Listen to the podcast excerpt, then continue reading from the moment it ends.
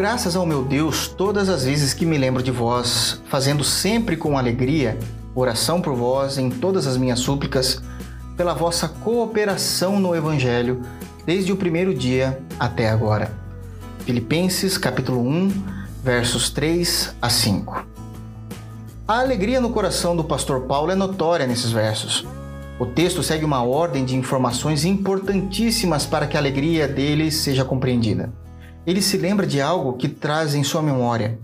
Ele percebe a cooperação de todos na igreja local e ora com alegria a Deus porque sabe que a igreja de Filipos entendeu o cerne de viver em comunidade.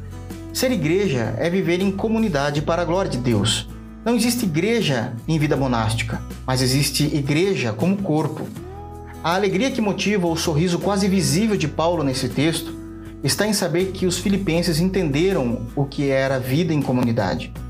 Os crentes em Jesus não se reúnem apenas em culto, mas se reúnem e comungam no serviço do reino. Há muita coisa a ser realizada, feita e que devem acontecer no reino de Jesus. Há muitas áreas a serem trabalhadas, lideradas e construídas. Os irmãos de Filipos são um exemplo para nós de pegarem no arado e não olharem para trás. Eram como locomotivas no ápice de suas forças com braços fortes da realização do reino. O texto diz que havia a cooperação da igreja desde o primeiro dia até agora. Entenderam que o trabalho é constante e sempre abundante. A alegria de Paulo com eles não era devido a terem conhecido a verdade de Jesus Cristo e seu maravilhoso reino, e sim motivo dos filipenses conhecerem a verdade e se porem à obra ao serviço.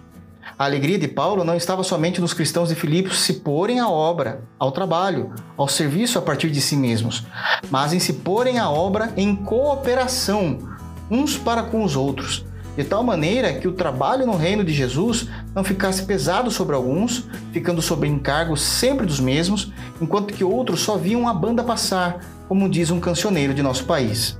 Em minha experiência pastoral, tenho percebido que aqueles que não se põem à obra, ao serviço do reino, menos sabem da realidade da igreja local por não estarem envolvidos e mais rápidos são em levantar críticas sobre tudo e todos.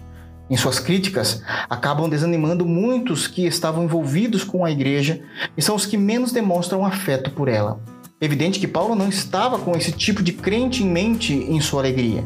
Estes são como Tobias e Sambalate, que só teciam críticas a Neemias enquanto reconstruía os muros de Jerusalém.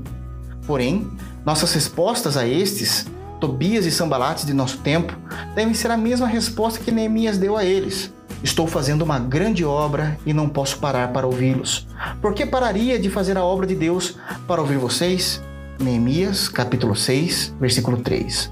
Todavia, ao trabalharmos no serviço do grande rei, ao cooperarmos com os trabalhos, conheceremos melhor as necessidades da comunidade, teremos maior noção do que e como poderemos realizar algo e começaremos a manifestar maior afeição pela igreja local. Em outras palavras, o resultado da cooperação dos santos na igreja faz com que ela se desenvolva em eclesiologia e até mesmo em espiritualidade de forma mais rápida e uniforme entre nós, visto que todos estão no mesmo barco. Ao saber disso, Paulo com alegria começa a orar com mais vigor pela igreja, visto que já não há mais lágrimas e desgastes quanto a esse assunto a serem derramadas, mas um enorme sorriso saiu de sua boca, e em alegria o apóstolo dos gentios pode dizer que o evangelho tinha chegado até aquele lugar. O meu desejo é que, como chuviscos que regam a terra e gotas de orvalho sobre as folhagens, assim seja a palavra de Deus sobre você. Deus te abençoe em Cristo Jesus.